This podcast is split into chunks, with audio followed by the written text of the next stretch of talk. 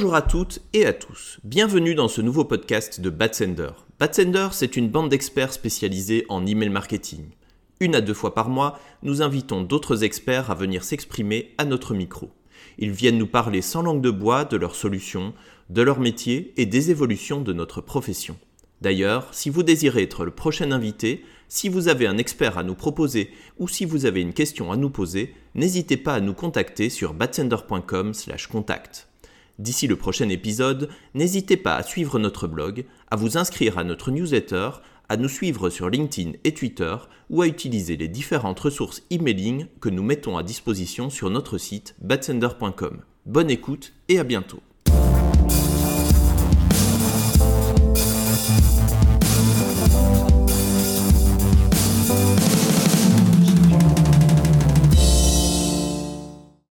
Bonjour à toutes et à tous. Salut Alison. Salut Marion. Tu vas bien? Ouais, ça va super. Je suis ravie d'être là aujourd'hui.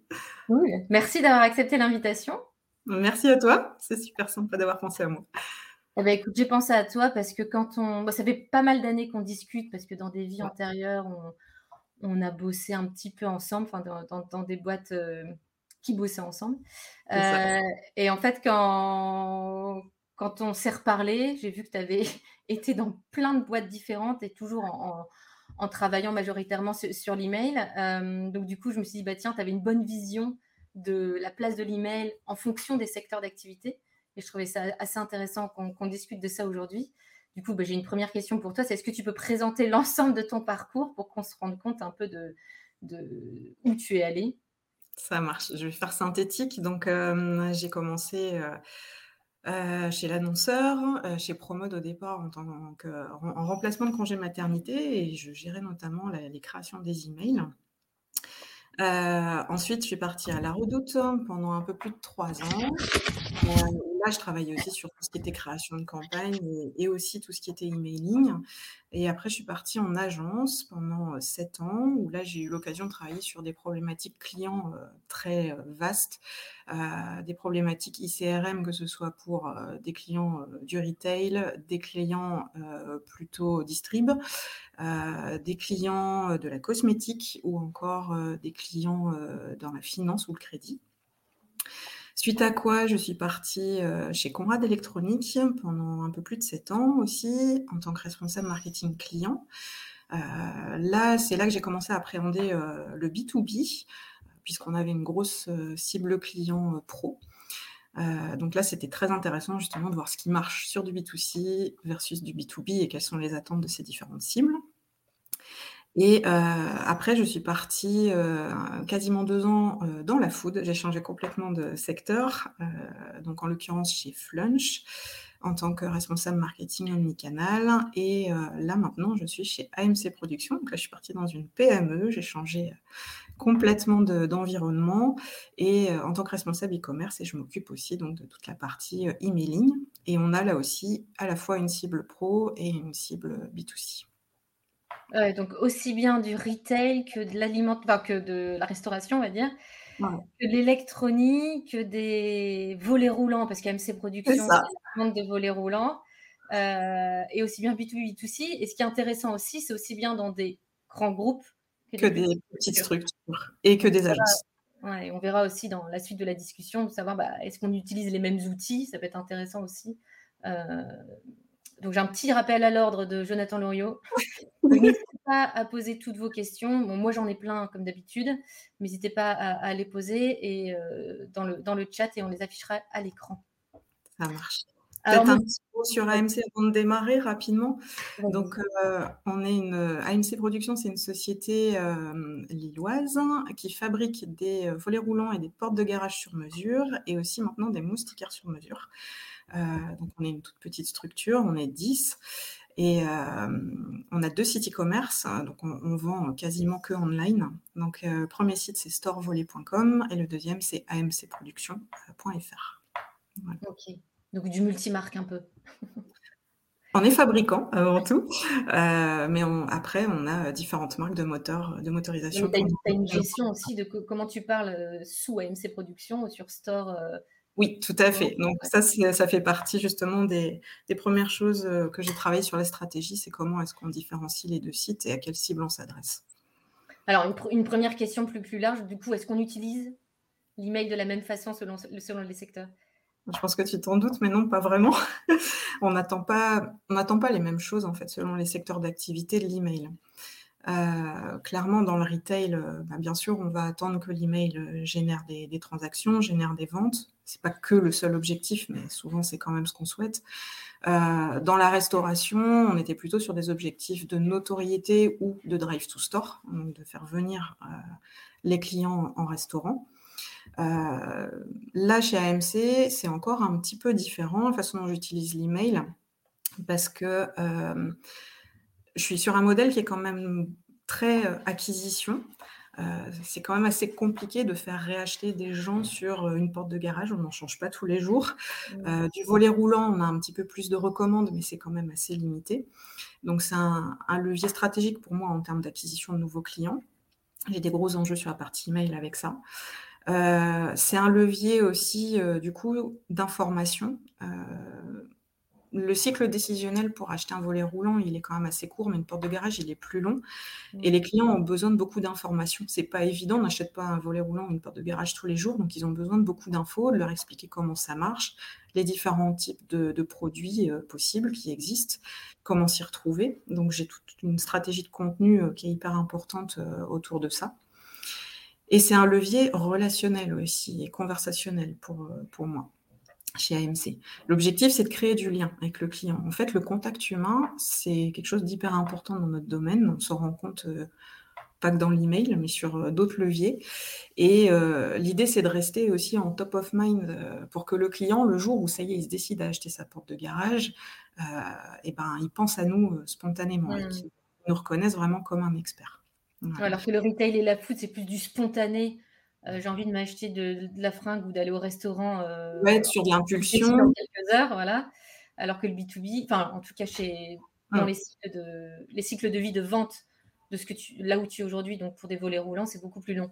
Et, chez, Conrad, alors c'est, on est un peu entre les deux, parce que c'est du, c'est pas on était un peu entre les deux chez Conrad, en fait, parce que les clients B2C, il y avait de l'achat d'impulsion, clairement, le dernier produit électronique à la mode. Euh, on avait quand même toute une, euh, cible un peu geek, hein, clairement, qui était intéressée par toutes les nouveautés high-tech euh, qui sortaient. Sur la... Tu peux rappeler ce que fait Conrad Je suis pas sûre. C'est connu dans le Nord, mais je suis pas sûre que ce soit connu. Oui, alors Conrad, c'est une société qui vend tout ce qui est matériel électronique au sens large. Donc ça va du composant électronique au produit fini. Donc vous pouvez acheter. Mais c'est très vaste, hein, il y a plus d'un million de références, et puis il n'y a pas que ça. Depuis, ils ont développé aussi beaucoup tout ce qui est outillage, tout ce qui est. Je je sais plus, il y avait tout ce qui était jardin pour le B2C. Enfin, il y a une gamme qui est très très vaste, il y a un million de références en fait. Hein. D'accord. Et alors, est-ce que tu, trouves quoi, toi, que les, sites B2B et B2C, est-ce qu'elles ont les mêmes comportements face à l'email? Tu vois, je parle d'ouverture, de clic et de conversion. Ou, euh, et est-ce qu'elles attendent la même chose? Alors, pas toujours. Euh, il y a des choses qui sont assez communes, mais euh, pas, pas, toujours. En fait, les attentes, il y a des choses qui sont transverses. Concrètement, quand un internaute s'abonne à notre newsletter, euh, bien souvent, euh, il attend quand même une contrepartie. Donc, euh, soit ça peut être une offre de bienvenue, souvent en B2C, on attend quand même d'avoir un petit quelque chose la première fois qu'on veut commander, ou un contenu spécifique. C'est pour ça qu'aussi le lead generation, ça marche bien en B2B, avec les livres blancs, etc. Ou un avantage quelconque. ça, c'est assez quand même commun aux deux cibles, c'est qu'on ne donne pas son adresse email sans avoir un petit quelque chose en retour. Euh, que ce soit du B2C ou du B2B, euh, ils attendent quand même tous d'avoir un contenu euh, qui les intéresse. Donc, on n'est plus dans une stratégie de mass mailing aujourd'hui. Clairement, on est vraiment sur de la personnalisation des contenus et, des temps de contact. et du coup, ça nécessite aussi de collecter en amont pas mal de data, parce que si tu n'as pas de data, ben, pour faire de la perso, tu es quand même assez limité. Et après, il y a des attentes qui sont très fortes aussi sur les deux cibles, B2C et B2B. C'est aujourd'hui, on lit beaucoup nos emails sur mobile, donc il y a un côté instantanéité. Il faut que le message soit très clair, très rapide.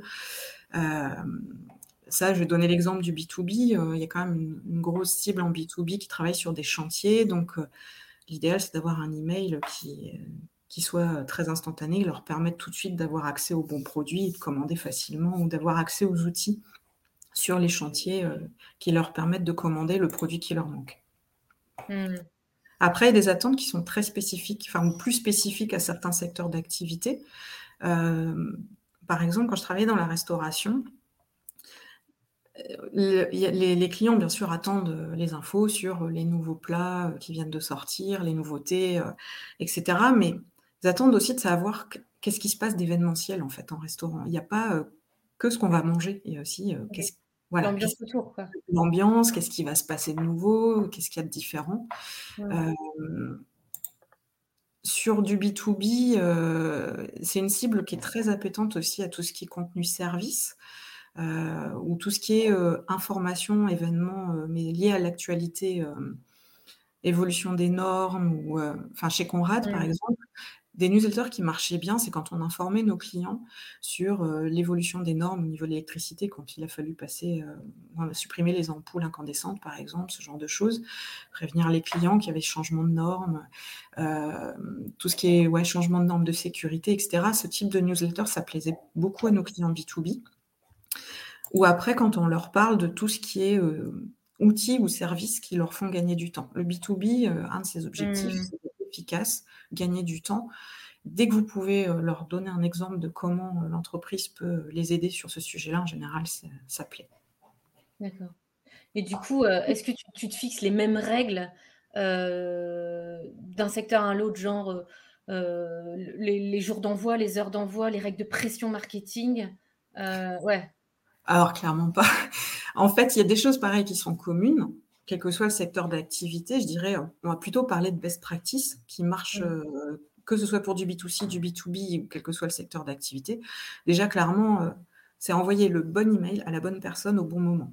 Euh, comme je disais tout à l'heure, on n'est plus dans du mass mailing, hein, c'est fini tout ça. Et donc, il faut envoyer le, bon contenu à la bonne personne au, bon timing. Mais le timing, il n'est pas le même du tout pour un client B2C, un client B2B, il n'est pas du tout le même selon le secteur d'activité. Euh, ensuite, ben, que l'email soit mobile first. il y a tout ce qui est problématique aussi d'hygiène de base et de délivrabilité.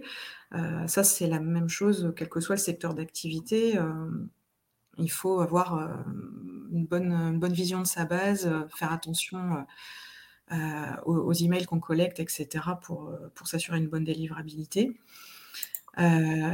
tout ce qui est email lié au cycle de vie du client au sens large, ça fonctionne plutôt bien, quel que soit le secteur d'activité, quelle que soit la cible. Une autre règle qui est transverse, c'est moi j'ai toujours différencié les ciblages ou les, campagnes prospects des campagnes clients. Je mmh. trouve que ça permet d'aller vachement plus loin dans les analyses. Ça permet euh, déjà, ils n'attendent pas forcément les prospects et les clients toujours les mêmes contenus, donc ça permet de faire des contenus dédiés à une de ces cibles-là. Euh, au niveau en, termes, je, te coupe, excuse-moi, mais en termes de, pression, est-ce que tu as, des règles qui sont euh, souvent, tu dis, bon, allez, je fais un, email, un email plutôt commercial, plus un newsletter éditorial. C'est les grandes règles, on va dire, qu'on se fixe dans le secteur de l'emailing. Mais est-ce que toi, tu te dis, euh, franchement, en B2B, tu peux y aller parce que ça réagit bien? En B2C, moins, donc il faut faire attention. Enfin, dans la food, je sais que le vendredi à 18h, ça marche bien parce qu'ils ont tous la dalle, ils ont la flemme de cuisiner. Enfin, voilà, est-ce qu'il y a. Vu, tu voyais des grandes tendances comme ça? Alors clairement, dans la restauration, je ne voyais pas forcément de tendance euh, clé parce qu'on avait plusieurs cibles clients en réalité. Donc on avait des clients qui venaient plutôt le week-end, des clients qui venaient plutôt la semaine. Donc là, l'idéal, c'est de faire des routages ben, justement à des moments différents de la semaine pour euh, parler à ces différentes euh, cibles qu'on a pu identifier. le B2B a en général un seuil de tolérance peut-être un petit peu plus élevé, tant que les contenus sont en adéquation avec, avec leurs besoins. Mmh. Euh, et après, euh, enfin moi aujourd'hui, j'essaye de capitaliser au maximum sur l'automation. déjà parce que je suis toute seule pour gérer la partie email, et puis parce que bah, là, du coup, ça permet d'être dans l'industrialisation. Ouais, mais un temps de contact quand même qui va être personnalisé. Donc l'idée, c'est pas faire mmh. de l'automation pour de l'automation, c'est vraiment faire de l'automation pour des cas euh, très précis, très concrets. Je, vais, je peux peut-être te parler du coup de la relance de devis, par exemple, là qu'on fait chez chez euh, on a des clients qui soient B2C ou B2B qui nous font des demandes de devis tous les jours. Mais on a un seul technico-commercial ici en interne pour l'instant, et donc il ne peut pas rappeler tous les clients de manière euh, récurrente. Enfin, au téléphone, il ne peut pas rappeler tous les clients tous les jours. Donc, euh, j'ai mis en place un email euh, personnalisé qui relance le, client 7 jours. C'est Ouais, c'est un email texte. Donc ça, c'est quelque chose qu'on utilisait aussi chez Conrad et qui marchait plutôt pas mal. Euh, c'est un email texte qui est personnalisé avec euh, l'adresse expéditeur. Alors là, pour le coup, c'est moi parce que je t'ai transféré le mail. Euh, mais sinon, c'est l'adresse expéditeur donc, de Mathieu, notre technique. Donc là, on voit deux Mathieu. Donc, voilà. Je suppose qu'il voit Mathieu de AMC Productions dans le libellé? Ah, tout à fait. Et c'est un email texte comme si c'était Mathieu qui l'avait envoyé, qui, lui, qui dit au client concrètement, je vous ai envoyé votre devis il y a une semaine, est-ce que vous avez pu le regarder, est-ce que vous avez des questions? Je mets de la réassurance aussi sur les moyens de paiement, sur euh, le seuil de livraison offerte. Et je rappelle nos coordonnées téléphoniques. Donc, euh, c'est quelque chose qui est hyper important. Le fait, enfin, en tout cas, qui, là, dans notre domaine, marche très bien. C'est dès qu'on communique notre numéro de téléphone ou qu'on redonne notre adresse mail, c'est un élément de réassurance hyper fort. Ça ne veut pas toujours dire que le client va nous rappeler, mais de savoir qu'il y a un contact humain derrière, en tout cas, ça rassure énormément dans l'acte d'achat. Et, euh, et, donc, ce trigger-là, depuis qu'il est en place, ça génère de, de, beaux taux de conversion. Ça marche bien. quand tu dis ça, c'est que tu vois le taux d'ouverture et les taux de clic qui est, qui est impressionnant? Euh, Ouais, les taux là, les taux d'ouverture de cette news, ils dépassent les 50%. Euh, il y a même des, des mois où j'ai atteint 70% de taux d'ouverture sur, cette, sur ce trigger-là. Euh, les taux de clic, bah, comme on rappelle le lien du devis, les taux de clic marchent très bien aussi. D'accord. Et les, la conversion derrière? Alors la conversion, ouais, ça a fortement augmenté. Je ne donnerai pas de chiffre exact, mais ça a fortement augmenté le nombre de devis qu'on transforme depuis qu'on a mis ça en place. Et donc, tu fais comment? Imagine là le mec qui se dit ah bah tiens c'est cool, Mathieu m'a écrit, il répond à Mathieu. Alors, on a des gens qui répondent vraiment à Mathieu en disant merci de votre mail. oui, bah, c'est OK, vous voyez le devis. voilà. Euh, on a des, mails, des gens qui répondent vraiment aux mails. Pensant vraiment... ça ne m'étonne pas, mais du coup, comment tu fais? Donc, tu te refais passer pour Mathieu ou à un moment donné, tu transfères au vrai Mathieu Non, non, en, réalité, vraiment, c'est Mathieu. En adresse de reply, j'ai mis l'adresse de Mathieu, en fait. Donc, c'est ah vraiment Mathieu qui reçoit les réponses. Ouais, ouais, c'est ça. C'est Mathieu qui reçoit les réponses clients, tout à fait. Et lui, il gère. Voilà. Et ça n'a jamais euh, généré euh, un peu une surcharge de travail qui fait comme toi, tu es tout seul. J'imagine Mathieu et ils sont, pas non plus, ils sont pas non plus 40 au service commercial. Non, non, ça pas, du... pas 40. On aimerait bien, mais non, encore. Ça n'a pas généré à un moment donné en disant euh, dis donc, Alison, tes techniques de marketing, c'est sympa, mais nous, on est surchargé derrière. Non Alors, déjà, on en a parlé beaucoup avec euh, l'équipe commerciale avant de lancer ce trigger. Hein. Euh, mmh. Ils étaient OK déjà pour tester, voir ce que ça donnait. Puis, au final, on n'a pas tant de, clients que ça qui recontactent parce qu'ils peuvent valider en ligne le devis via le lien qu'on leur remet. Donc, on a pas mal de clients finalement qui valident le devis sans rappeler Mathieu ou sans recontacter le service commercial. D'accord. Et tu m'avais envoyé un autre trigger? Alors c'est le en fait, c'est le même, c'est juste une variante parce que quand on est en période, de promo ou de solde, euh, du coup, le client bénéficie d'une remise sur son devis. Et là, c'est une version un petit peu plus avec stress de date en disant: «Attention, euh, votre remise, euh, et votre devis va expirer, vous bénéficiez d'une promo, mais c'est maintenant qu'il faut le valider pour, garder, votre bénéfice de la promo». D'accord. Et le fait que tu mettes cette promo, enfin ce, stress comme tu dis, euh, est-ce que c'est encore, ça convertit encore mieux que le précédent ou c'est pareil? Ça convertit, euh, non, ça convertit bien. Ça convertit un petit peu mieux. Un petit peu mieux quand même. Ouais. D'accord. Cool. Et du coup, quand tu, tu, tu, disais, oh, on, a aussi des périodes de, de, de promotion, euh, tu, fais comment? Tu as, comme dans tes autres boîtes euh, un planning d'envoi classique ou tu as tes newsletters, on va dire, de manière, euh, tu vois, les newsletters hebdomadaires plus le marketing automation? Ou non, comme tu es toute seule, en fait, tu fais que du marketing automation, peu de, peu de newsletters. Enfin, comment tu ton planning d'envoi? J'ai les deux, en fait. Donc, du coup, ça m'oblige à travailler au maximum en amont mon, mon, planning de temps de contact. Mmh. Et j'ai toujours, là aujourd'hui, j'ai trois triggers. Donc j'ai celui-là, relance de devis, j'ai un relance des inactifs et j'en ai un autre, une autre série de triggers pour la collecte d'avis clients qui tourne. Ça, c'est mon fond de, mon fond de rendement. Quoi. Et à côté, j'ai, là, je suis en train de revoir intégralement mon, welcome process. Mmh. là, j'ai mon email de bienvenue, mais derrière, je suis en train de revoir le système de, de nurturing. À côté, euh, je fais pas beaucoup de campagnes événementielles, j'en fais maximum deux par mois. Euh, parce que bah, on est quand même dans un domaine où, comme je disais, il n'y a pas a pas beaucoup de récurrence d'achat et clairement, le client, il n'a pas un seuil de tolérance hyper élevé sur le volet roulant. Si tu lui en parles tous les trois jours, il va se désabonner. Ce n'est pas du tout mon objectif. Euh, donc, je fais deux campagnes événementielles par mois, sachant qu'en général, j'ai une campagne qui est plus commerciale, euh, lié à de la promo ou, un focus sur un une nouveauté produit, et une campagne qui va être plus relationnelle. Euh, on fait beaucoup de création de contenu, euh, notamment en vidéo. On a une chaîne YouTube AMC Productions sur laquelle on publie une vidéo par semaine. Donc j'essaye aussi de relayer ces contenus-là et de dire, voilà, cette semaine, la nouvelle vidéo, c'est pour apprendre à changer une lame de son volet roulant, par exemple. Donc tu fais gaffe aussi, comme dans les autres secteurs d'activité, à avoir la mise en, enfin, des emails plutôt produits et des emails plutôt contenus. Des emails contenus et des emails aussi euh, relationnels. Donc là, attention, teasing, on va bientôt lancer une, petite campagne sur euh, nos meilleurs clients euh, pour un questionnaire lié à notre nouveau logo qu'on souhaite lancer. Donc c'est aussi du, on travaille aussi du relationnel et pas juste, pas juste de la. Donc en fait, tu as produit, information et relationnel, quoi. Tout à fait. Ok.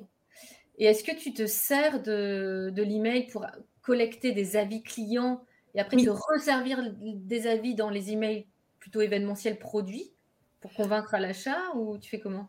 Alors aujourd'hui, ouais, clairement, on collecte des avis clients euh, par mail. Donc, euh, on en collecte aussi euh, via, Google My Business. Euh, aujourd'hui, on les exploite sur le site, mais euh, dans la partie email, je les exploite pas encore assez clairement. Mais oui, l'objectif, c'est que je puisse maintenant les, exploiter euh, comme des témoignages clients et de m'en servir dans les, dans les newsletters. Tu parlais de personnalisation des emails tout à l'heure. J'ai une question qui est plutôt peut-être côté Conrad ou quand tu étais chez Promode, etc. Comment tu fais pour personnaliser? C'est quoi ta technique de personnalisation quand tu as un million de références?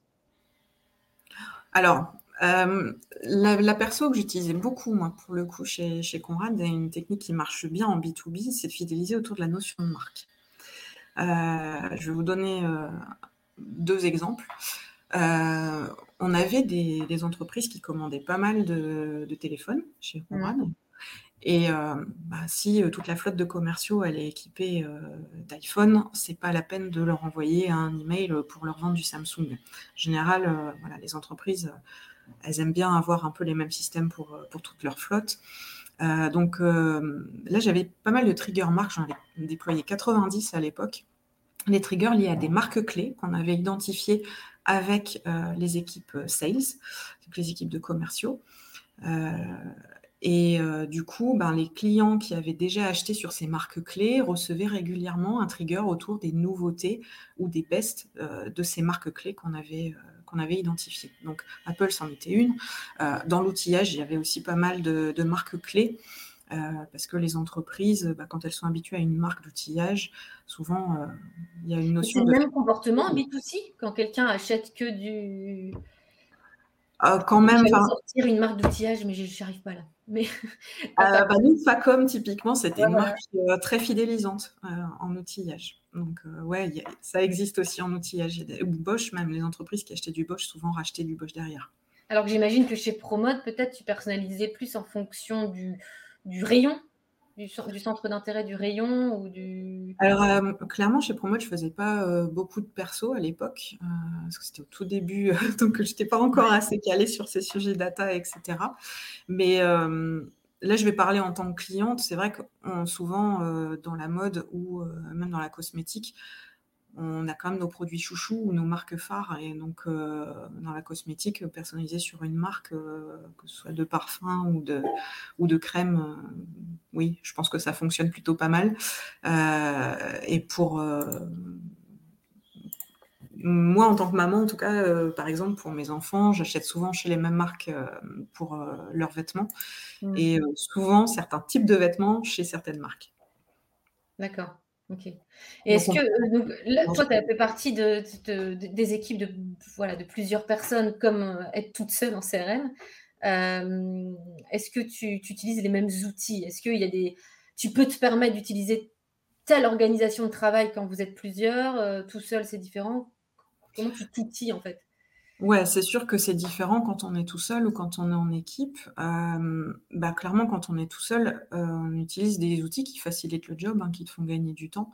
Donc, heu, typiquement, moi, je travaille avec un email builder. Aujourd'hui, là, on travaille avec Sendinblue, mais il y en existe plein d'autres sur le marché, hein. il y a celui d'Artagnan qui est super poussé, qui est super intéressant. Bah, il y a le vôtre aussi, hein, chez chez Merci. Voilà. me serais permis de faire une réflexion sinon. Pardon? Je me serais permis de faire une réflexion. Voilà. Hem, donc oui, clairement, ce genre d'outil, c'est top parce que ça fait quand même gagner pas mal de temps et Donc toi, tu utilises là, le pour le coup, la Sendinblue, donc c'est l'email builder qui fait partie de l'outil de routage Sendinblue. Ouais, tout à fait. Il est intégré. Pourquoi à un moment donné, tu utilisais un email builder en ce qu'on appelle en stand-alone comme D'Artagnan? Parce que dans l'outil de routage que tu avais, c'était pas assez, heu Parce que ça peut être un peu limité. C'est vrai que des fois, je suis un petit peu limitée par rapport à ce que j'aimerais, heu, faire. Dans ouais. Sendinblue, heu, les templates, ça a déjà pas mal de possibilités, mais il y a des fois, j'aimerais faire des trucs et l'outil le permet pas. Il faudrait vraiment coder, mais j'ai pas le temps. J'ai j'ai d'autres, sujets. Donc ça, c'est vrai que c'est top. Après, il existe aussi des des templates tout faits, hein, qu'on peut trouver sur, des des systèmes comme Bee aussi, j'avais regardé. Enfin, donc ça, ça peut faire gagner du temps. Hem, après, heu, les outils de routage email, heu, c'est pas forcément les mêmes. Dans l'absolu, on pourrait utiliser les mêmes, hein, mais il y a beaucoup de paramètres qui peuvent jouer. Heu, déjà, bah, ça dépend de la stratégie qu'on va adopter, enfin, ou qu'on souhaite adopter. Mmh. Heu, ça dépend de son besoin et ça dépend de son budget, les les coûts sont pas du Mmh. tout les mêmes entre un Sendinblue ou un Adobe Campaign. Ça dépend de son besoin en termes de perso aussi. Est-ce qu'on reste sur un simple routeur email ou est-ce qu'on veut aller jusqu'à une CDP? Mmh. du coup, va pas forcément prendre les mêmes outils. Ça dépend des outils des autres outils, heu, CRM ou des autres leviers qu'on qu'on active et du coup de l'intégration dans l'écosystème qu'on souhaite. Heu, ça dépend du volume de data aussi qu'on veut utiliser ou qu'on veut synchroniser et puis du temps aussi, clairement, qu'on a à y consacrer, heu, parce que, bah, il y a des outils qui sont plus complexes quand même à, à manier, Et quand vous étiez plusieurs aux commandes d'une stratégie CRM, tu en avais qui, heu heu, bossaient sur la stratégie, d'autres qui mettaient en place, d'autres qui rédigeaient des emails ou c'était souvent une personne qui faisait le tout? Non, en général, c'était de la c'était un travail d'équipe. Enfin, je vais prendre l'exemple là, chez Conrad, on on co-construisait, heu, notamment avec les sales, heu, bah, la la partie stratégique et la partie plan de contact. On travaillait avec l'équipe produit, les sales et puis, donc, l'équipe, marketing, CRM et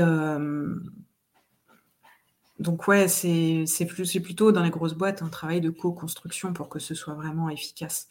Heu, quand on est dans une plus petite boîte, moi j'essaie quand même de beaucoup, même si je suis dans une plus petite structure, de travailler beaucoup en binôme, que ce soit avec, heu, notre DG ou avec même l'atelier, parce que des fois ils ont des des super bonnes idées de de campagne mail aussi. Mmh. Mmh. Toi sur le terrain, en fait? Bah, de toute façon, l'idéal, c'est toujours d'être au contact du client d'une manière ou d'une autre ou de faire même des des écoutes aussi, hein, quand les clients appellent, des écoutes clients, c'est super intéressant, c'est toujours hyper enrichissant. Je suis fan de ça, en général, on en apprend. Hein? Tu le fais?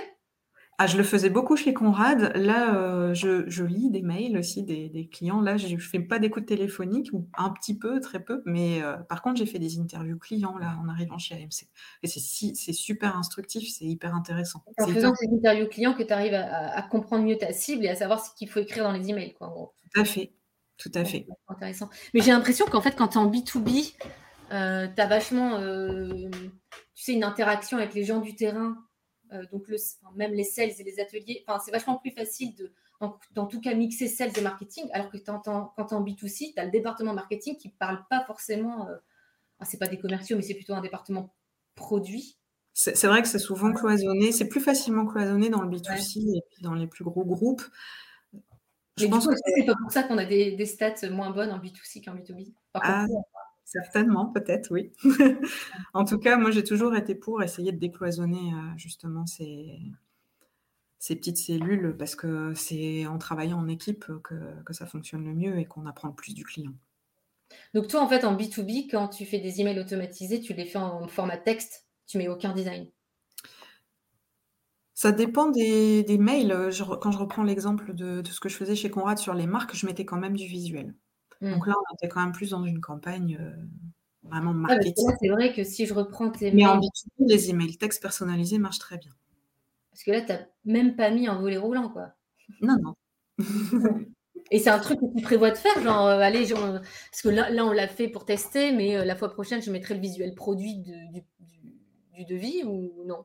Bah, je l'avais testerai. je ne l'ai pas AB testé encore, mais en effet, je peux l'AB tester. Ça, ce serait super intéressant de voir. Est-ce que ça augmente la transfo ou pas?